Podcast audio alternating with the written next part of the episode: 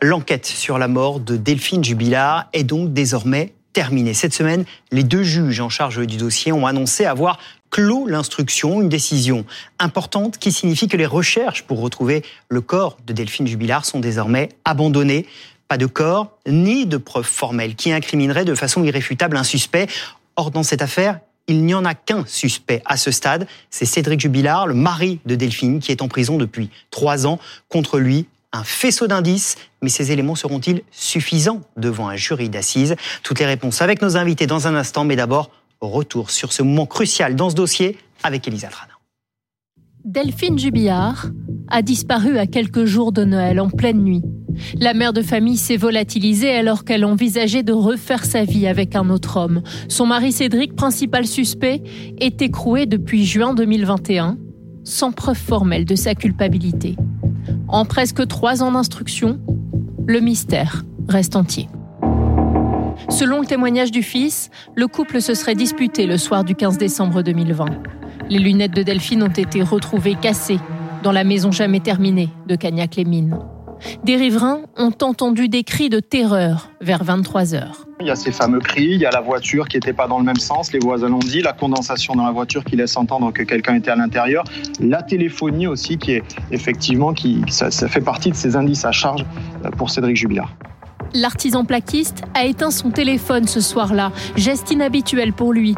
Puis à partir de 4 heures du matin, il a appelé frénétiquement le numéro de sa femme, à près de 200 reprises. Le téléphone de Delphine Jubillard, lui, n'a jamais été retrouvé. Mais selon les expertises, il a borné autour du domicile familial jusqu'à son extinction définitive à 7h48 le lendemain matin. C'est un tournant, évidemment, cette affaire qu'on va décrypter avec euh, nos invités. Maître Marie-Alix Cali-Bernard, bonjour, merci d'être avec nous. Vous êtes euh, avocate au barreau euh, de Paris. Ronan Folgoise, bonjour, merci d'être avec nous. Vous êtes grand reporter au service police-justice du Parisien, auteur du Mystère Jubilard chez Studio Fax. Et vous êtes l'un des journalistes qui, qui suit le plus près cette affaire. D'abord, Maître, on a besoin de vos lumières très précises. Deux juges qui disent l'instruction est terminée. Ça veut dire quoi? Que on a fini l'enquête et qu'on n'a pas forcément tout trouver, que le corps, on, se dit, bah, on ne le retrouvera jamais? Alors, tout d'abord, que l'on soit bien clair, moi, je ne parle pas du dossier que je ne connais pas puisque c'est votre expertise d'avocate, de grande avocate qui nous intéresse tout à fait. Euh, je, vous en remercie, mais euh, voilà qu'on soit bien clair parce que je, n'aime pas parler des procédures des autres. Euh, en revanche, lorsque effectivement les juges d'instruction ont le sentiment d'être allés au bout du bout des investigations, j'entendais tout à l'heure dans le reportage, on a abandonné. Je ne crois pas que ça soit un abandon, c'est euh, à un certain moment on renonce à aller au bout de certaines investigations puisque ils considèrent que tout a été fait pour retrouver euh, un cadavre. Après, ce qui est compliqué, c'est de s'assurer que l'on puisse renvoyer quelqu'un devant une cour d'assises euh, sans avoir pour meurtre, sans avoir le cadavre qui qui qui est euh, qui est le support nécessaire de, du dossier. et, donc de bâtir sur une simple hypothèse. Alors on va revenir évidemment longuement sur euh, le rôle de l'avocat, il va être crucial évidemment dans ce dossier. Vous nous dites donc les juges sont allés au bout de l'enquête. Ils estiment qu'à un moment ils ne peuvent plus rien trouver? C'est pas ça, c'est que il y a plusieurs euh, éléments qui rentrent en considération. D'une part, n'oubliez pas qu'il y a quelqu'un en détention. Mmh. Et par conséquent, euh, les juges sont tenus par les délais de la détention. Et, et, ce faisant, on ne peut pas garder quelqu'un en détention euh, jusqu'à temps qu'on trouve hypothétiquement euh, le, le, le, corps de la personne dont on pense qu'elle est disparue et morte. Et à partir du moment où les juges considèrent qu'il y a suffisamment d'éléments en leur possession pour considérer que le décès n'est plus une hypothèse, mais est pour eux une certitude, à partir de ce moment-là, peut considérer que l'enquête est terminée. Après, avec toutes les incertitudes qu'il y a autour de cela. Mais ça ne veut pas dire qu'on renonce, ça veut dire que, en l'état des investigations, il considère qu'il ne peut pas faire plus.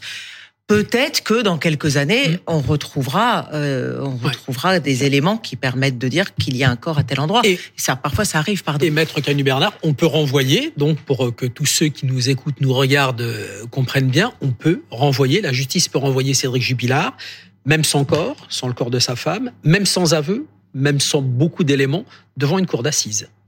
Oui, c'est pas la première fois, ça sera pas la dernière. Le, le premier élément, c'est de s'assurer qu'il y ait bien un décès. En tout cas, que toutes les que tous les éléments démontrent que ce n'est pas un cas d'école, ce n'est pas une hypothèse, une hypothèse de travail, mais c'est une certitude. On n'est plus dans une disparition inquiétante, on n'est plus dans une disparition tout court. Il considère qu'il y a bien eu meurtre. À partir de, de cet élément fondateur d'un dossier euh, criminel, après, qui est responsable de ce meurtre éventuel euh, Mais vous voyez, déjà, c'est vrai que pour les avocats que nous sommes, quand nous arrivons dans un dossier comme ça euh, devant la cour d'assises, on va déjà se poser la question d'être bien sûr que ça ne soit pas qu'une hypothèse et on va contester même éventuellement euh, la possibilité que, que, le meurtre ait bien eu lieu. Donc on est un mhm. sur euh, qui a fait quoi, mais aussi sur est-ce qu'on est bien sûr qu'il y a eu ce meurtre. Donc c'est vrai que pour les avocats que nous sommes, c'est ça, ça, donne deux degrés de discussion. Ça nous montre toute la difficulté de ce dossier. On va évidemment y revenir. Ronan, le corps, effectivement, euh, qu'on ne va plus rechercher euh, pour les familles, c'est déjà un moment douloureux. Euh, et il y a pu y avoir ce sentiment d'abandon, de se dire, mais en fait, on n'a pas réussi à avancer dans cette enquête. Oui, d'abandon, le terme est, peut-être un, peu, fort, Mais, mais, en effet, en effet, c'est une idée qui, qui est revenue chez, chez, certaines personnes concernées de très près par la disparition de Delphine Jubilard et, et que j'ai pu euh, contacter ces derniers jours. Et, et, et l'un d'entre eux m'a donné cette image d'un puzzle qui aurait été patiemment euh, reconstitué pendant euh, presque trois ans. Et puis finalement, non. Finalement, il n'aurait pas été reconstitué jusqu'au bout et puis on, on l'aurait abandonné. C'est en tout cas le, sentiment de voilà cette, cette fin de l'instruction signifie aussi la fin d'un d'un espoir, du, cet espoir de, de, de retrouver euh, le corps euh, de, de, la disparue et de pouvoir faire son deuil, enfin. Donc ça, c'est une douleur immense, évidemment. Et puis, euh, il y a l'idée aussi, bien que, euh, comme, vous venez de, de le dire à l'instant, c'est que toutes les pistes ont, ont, ont été euh, épuisées, exploitées à fond, toutes les expertises ont été menées, des centaines de personnes ont été auditionnées. Ce dossier n'a pas été bâclé. Il y a eu énormément d'actes d'enquête Personne ne le dit. Personne ne le dit. Même, même la défense de Cédric Jubilard ne va pas sur, sur ce terrain. En revanche, eux, et, c'est leur rôle, c'est bien normal, ils estiment peut-être que euh, euh, oui, certains certains aspects n'ont peut-être pas été creusés suffisamment, s'agissant peut-être de, personnes qui, selon eux, pourraient avoir, avec la disparition de Delphine Jubilard, ils ont tenté en tout cas de, développer cette idée que peut-être, euh, oui, dans l'entourage de l'amant de Delphine Jubilard, mais mais en réalité, ça a été étudié, ça a été creusé, et, et ils n'ont rien trouvé. Les enquêteurs n'ont rien trouvé de qui pourrait incriminer euh, l'une ou l'autre des personnes euh, autour de, de l'amant de Delphine. Parce qu'au départ, Renan, avec la conférence de presse, on s'en souvient tous, hein, du, du, procureur de, de, de, Toulouse, on part de très très haut. Hein. Le proc dit voilà, euh, la voiture a changé de place, donc il n'y a que lui qui peut l'avoir. Hein. Le, quand les gendarmes sont arrivés, Cédric Jubilard met une machine à, à laver en route, c'est pas vrai. il n'a fait que 40 pas dans sa maison, c'est pas vrai. Enfin tout ça, c'est tout ça, c'est dégonflé un peu. Enfin les avocats s'en sont servis, ils ont joué là-dessus a l'impression qu'au final, qu'est-ce qui reste? Alors, les, sans, sans, euh, sans vouloir euh, m'ériger en, en, soit en, en, avocat de Cédric Jubilard ou en contraire en, porteur de, de. Je suis voilà, moi je, je, suis simple journaliste. Simplement, j'observe qu'ils ont réussi quand même. L'instruction a permis de de reconstituer un scénario criminel avec un, un contexte, c'est-à-dire euh, le contexte d'une séparation euh, très houleuse dans, dans, ce couple, avec euh, Cédric Jubilard qui, qui, qui, profère à plusieurs reprises des menaces de mort, menaces de mort certes indirectes à l'encontre de son épouse, mais quelque part il, il est dans cette ambiance où euh, il, il, se prépare possiblement euh, à commettre l'irréparable. Ça c'est le, c'est ce qui précède. Puis après il y a la nuit, la nuit de, de, de la disparition. les enquêteurs ont au bout du compte, euh, c'est vrai que bon, ils n'ont pas déterminé avec certitude euh, de scène de crime. Ils n'ont pas identifié euh, euh voilà d'éléments qui, qui, permettent de prouver l'existence d'un homicide. Ils ne sont pas capables non plus de décrire précisément le mode opératoire, même s'ils ont une, une idée. Euh, en revanche, ils ont ils ont mis en évidence des, des, des éléments quand même euh, qui pourraient s'inclure dans ce scénario criminel. Je pense notamment à la paire de lunettes que Delphine portait quelques minutes avant sa, sa disparition euh, supposée, euh, une paire de lunettes qui a été retrouvée complètement euh, détériorée, hors d'usage. C'est la seule trace, en réalité, la seule trace dans ce dossier, la seule trace matérielle d'une possible agression de Delphine Jubilard par son mari. Et puis il y a tout de même, tout de même, et puisque ça pèse lourd, et c'est ça qui rajoute aussi à la, à la, tragédie de cette affaire, il y a un témoignage, le témoignage de l'enfant, Qui dès le lendemain... 6 ans. 6 ans. ans. Et c'est toute la fragilité, évidemment, de, de cet élément. Mais cet enfant qui, dès le lendemain, va venir fissurer la version de son père en disant que oui, à 23 heures, après le, ce qu'ils ont réussi à timer précisément l'horaire du, du, coucher de l'enfant, euh, alors qu'il est parti au lit, il entend ses parents discuter. C'est en tout cas dans un premier temps ce qu'il va dire.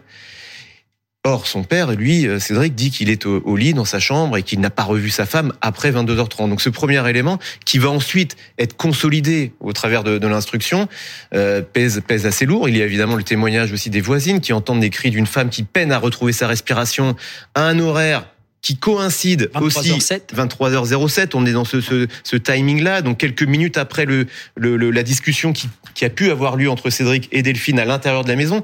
Donc tout ça permet de reconstituer un scénario criminel. Et puis il y a l'après. L'après, c'est quoi? C'est l'image, selon l'accusation, d'un homme qui n'attend pas sa femme, qui ne l'espère même pas, il n'espère pas le retour de, de, de, sa femme. Voilà sur quoi, en gros, repose C'est passionnant de reprendre tous ces fils et de vous entendre là-dessus. Moi, pour un simple journaliste, vous êtes quand même drôlement engagé. Hein Mais on, on, on essaie de comprendre. Beaucoup travailler. On, essaie, on essaie de comprendre sur quoi C'est pas un simple journaliste. Non, c'est lui qui s'est présenté tout à l'heure. Je suis un simple journaliste. Oui, mais dans la mesure, dans, la mesure où, je me permets, hein. dans la, alors je ne sais pas si c'est un compliment ou pas, mais euh, bon. C'est un constat. Ce qui est sûr, c'est le travail qui a été fait par Ronan, très précis sur cette affaire et, qu'on retrouve dans ce livre. Mais sur tous ces éléments qui sont redonnés. Vous allez comprendre pourquoi je dis ça, mais parce que ça, ça, ça a un sens par rapport à, votre, votre quand on est euh, avocat, euh, quand on se retrouve sur un dossier comme ça et qu'on va en, aux assises, sur quoi on va s'appuyer? Je ne veux pas rentrer dans, évidemment dans ce dossier qui n'est pas le vôtre, euh, mais comment on fait? Parce qu'on n'a effectivement pas la preuve irréfutable de condamnation. Euh, qui, qui, condamnerait, ou en tout cas qui accablerait euh, le mari. Comment on s'y prend? Alors, il n'y a pas une affaire qui ressemble à une autre, donc cela dépend des, éléments que l'on a à, à, contrer, à discuter. C'est vrai qu'on se bat pied à pied euh, sur tous les éléments qui sont censés être des éléments à charge dans un dossier. Euh, en fait, il euh, n'y a, pas de, de règle, si ce n'est euh, travailler son dossier et être prêt à toutes les éventualités. Vous savez, un, procès de cour d'assises, on sait à quelle heure on y rentre, c'est la seule certitude que, l'on ait. Euh, on ne sait jamais ce que va dire un témoin, on ne sait jamais ce que va dire notre propre client, qui parfois est notre pire ennemi, comme chacun sait. Euh, on ne sait jamais ce qu'il va y avoir, ce qu'il va y avoir comme incident d'audience, comme euh, la presse joue un rôle. Et c'est là où je voulais en venir en fait en disant ça. C'était pas pas une critique, hein, pas du tout. Vous faites bien les livres que vous souhaitez faire et ce que vous souhaitez écrire. Et, et clairement, vous avez travaillé le dossier. Donc, euh, c'est logique que vous vous soyez forgé votre propre conviction. Mais voyez, la presse a un rôle. Euh, et la presse joue un rôle dans un procès d'assises, sachant qu'en France, on n'est pas on n'est pas dans un dans un lieu clos. Les jurés mmh. ressortent le soir. Euh, ils n'ont pas interdiction de regarder la télévision. Ils n'ont pas interdiction de savoir ce qui ce qui ce qui se passe dehors. Oui, le deuxième fait divers qui va arriver, qui est un peu similaire à l'affaire qu'ils ont à juger, qui va susciter une émotion considérable. Enfin, vous voyez, il y a plein de choses très indicibles qui paraissent totalement extérieures et qui en fait euh, sont sont considérables dans dans euh, le, ce qui se passe dans un procès d'assises.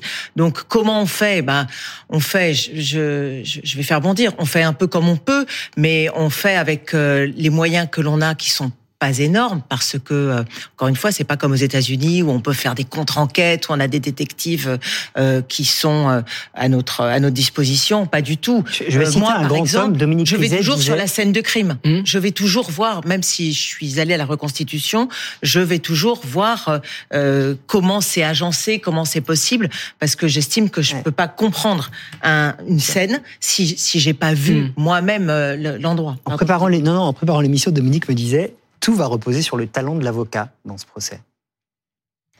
Les avocats, Alexandre Martin, euh, Emmanuel Franck. Mmh. Euh, J'écoutais euh, je t'écoutais ouais. parler tout à l'heure. Et bon, euh, vous êtes une pénaliste. Euh, le témoin de 6 ans, les avocats vont dire 6 ans, vous êtes sérieux? Un enfant de 6 ans qui peut dire qu'à 23 heures, euh, c'est pas possible. L'enfant de 6 ans, il a pas une montre. Hein. Euh, les lunettes cassées, bah ouais, tout le monde a cassé ses lunettes un jour. La branche retrouvée sous le canapé, bah voilà, ouais, les lunettes sont comme ça. Prouvez-moi que c'est une bagarre entre Cédric Jubilard et sa, et sa femme. Le cri des voisins, ouais, 23h07. Prouvez-moi que c'est bien euh, Delphine Jubilard qui a crié, que ça venait bien de cette direction-là. Est-ce que, vous voyez, je veux dire, tout ça avec un, un super pénaliste, euh, genre euh, Canu Bernard, Franck, Dupont-Moretti, euh, Garbarini, des ah, gens comme ça, Dominique Griset, ou, Alexandre Martin, c'est... Non, mais vous pointez du doigt hein, quelque chose qui est très juste, c'est-à-dire que chaque élément de ce dossier pris isolément il y a vraiment une place pour, pour, pour, la, pour la défense. Euh, en, revanche, lorsqu'on les agrège et lorsqu'on les resitue dans un, dans un contexte, là, peut-être que les, les, choses prennent un sens différent. mais, mais vous avez raison. Hein. je vous, pose une question, Roland. On se connaît bien hein, et on connaît tous votre boulot. Euh, si vous êtes juré à la cour d'assises, puisque c'est les jurés qui vont décider, vous êtes juré à la cour d'assises. Moi, moi, je suis juré à la cour d'assises. On me dit, vous, sur Rizet, juré numéro 4, vous condamnez ou vous acquittez sur les éléments qu'on a, sauf à rebondissement de Qu'est-ce que vous faites, Renan, vous? Alors, je me garderai vraiment bien de, répondre à cette question. Raison. Pourquoi? Parce que, euh, d'une comme vous l'avez dit tout à l'heure, à l'audience, il peut se passer beaucoup de choses. Il y a des convictions qui peuvent se fissurer. Avec ce qu'on a là. D'autres qui peuvent se. Non, là, là franchement, moi, je, je suis pas dans cette position-là. Vous seriez à l'aise comme juré dans un dossier si comme vous étiez juré, moi, je, par définition, je ne le suis pas, et, et, et donc je. je ah, c'est facile, Ronan. Non, non, c'est pas facile. Moi, j'aimerais pas être juré dans ce dossier. et j'aimerais pas avoir à me prononcer. J'aimerais pas avoir à me prononcer dans un dans un dossier comme ça. Et j'aimerais pas être juré parce que je serais vraiment pas à l'aise. Bah, possiblement. Après, vous savez, il y a quand même euh, des, des, éléments qui vont être qui vont être soumis à la, à la, à la réflexion des, des, jurés, qui vont peut-être aussi les, les éclairer. Et, et, et peut-être que finalement leur position ne va pas être si difficile que ça au, sûr, au, bout du compte. Oui, bah, Est-ce qu'il y a, des, Alors, y a des, des, éléments qu'on ne connaît pas pardon, dans l'enquête? Est-ce qu'il y a des éléments qui peuvent surgir euh, que les enquêteurs n'ont pas pour l'instant n'ont pas fait l'écho ou qu'on ne connaîtrait pas? Alors fr franchement, pour avoir euh, suivi l'instruction d'assez près, et, et, je dis ça avec beaucoup de prudence, parce qu'il se pourrait qu'effectivement, dans les toutes dernières semaines de l'instruction, un élément nouveau ait surgi, mais là, à part, à part, éventuellement une expertise euh, telle que celle qui a été euh, révélée il y a, il y a quelques jours euh, euh par une consoeur du Point, mm. expertise qui mettait en évidence la présence de salive sur le dos du, du vêtement du haut porté par Cédric Jubilard semble-t-il, la, nuit de la disparition, et donc qui laisserait à penser que peut-être Delphine Jubilard était en contact avec ce vêtement et qu'elle aurait pu éventuellement baver abondamment. C'est l'hypothèse qu'il y a, qui est sous-tendue derrière cet élément, mais qui est là encore extrêmement, extrêmement contestable, puisqu'effectivement qu'il y a des, des, traces de salive, de l'ADN sur des vêtements portés par son mari. Bon, euh, c'est difficilement incriminant, mais c'est un élément de plus. Mais bon, voilà, en, en dehors d'une nouvelle expertise de toute dernière minute, non, je ne vois pas beaucoup de. Non, vous, vous posiez la question est-ce qu'il y a des éléments qui pourraient apparaître mm. ultérieurement et qu'on n'a pas. La procédure, elle est figée. Donc les éléments sont déterminés dans, dans, dans la procédure qui sera soumise à la cour d'assises. En revanche, ce qui peut arriver, ce sont des surprises. C'est-à-dire que euh, au, au détour d'un témoignage, on apprend que finalement les choses se sont passées différemment.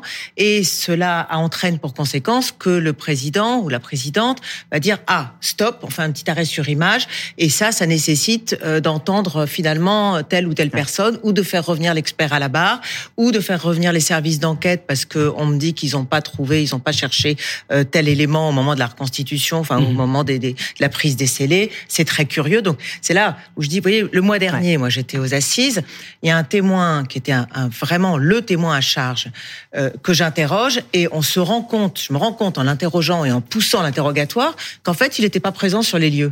Ça, c'est ce qui s'appelle une surprise. Ouais. Bon, euh, tout ça parce que les services de police, euh, bien contents, n'avaient pas jugé utile de lui poser la seule question intéressante, c'est-à-dire vous étiez sur les lieux ou pas? Bon, euh, une fois qu'on sait ça, c'est ce que j'appelle une surprise. Bien sûr euh, à partir de là, on peut déconstruire ou construire autre chose. C'est pour ça que les, les témoignages, et, et, Dominique Rizet a raison, le témoignage d'un enfant de 6 ans, quoi de plus friable? On ne sait pas comment sa parole a été recueillie, en plus, mmh. on ne sait pas exactement de quelle façon sa parole, quand elle sera reprise à l'audience, euh, va apparaître. Donc euh, c'est extrêmement un, indicible de savoir ce qui peut se passer et comment un élément à charge peut finalement s'effriter au, cours, au fur et à mesure de l'audience. Merci beaucoup, c'était passionnant de reprendre euh, ce dossier. Ceux qui veulent euh, jouer les jurés et se faire une idée, ils vont voir votre livre, je le rappelle, Le mystère jubilaire chez Studio Fact. Et puis on va continuer évidemment, nous, à suivre cette affaire. Merci beaucoup, Med, d'être venu nous aider à comprendre aussi les, les ressorts de ce procès d'assises qui, qui devrait arriver. Merci. Merci.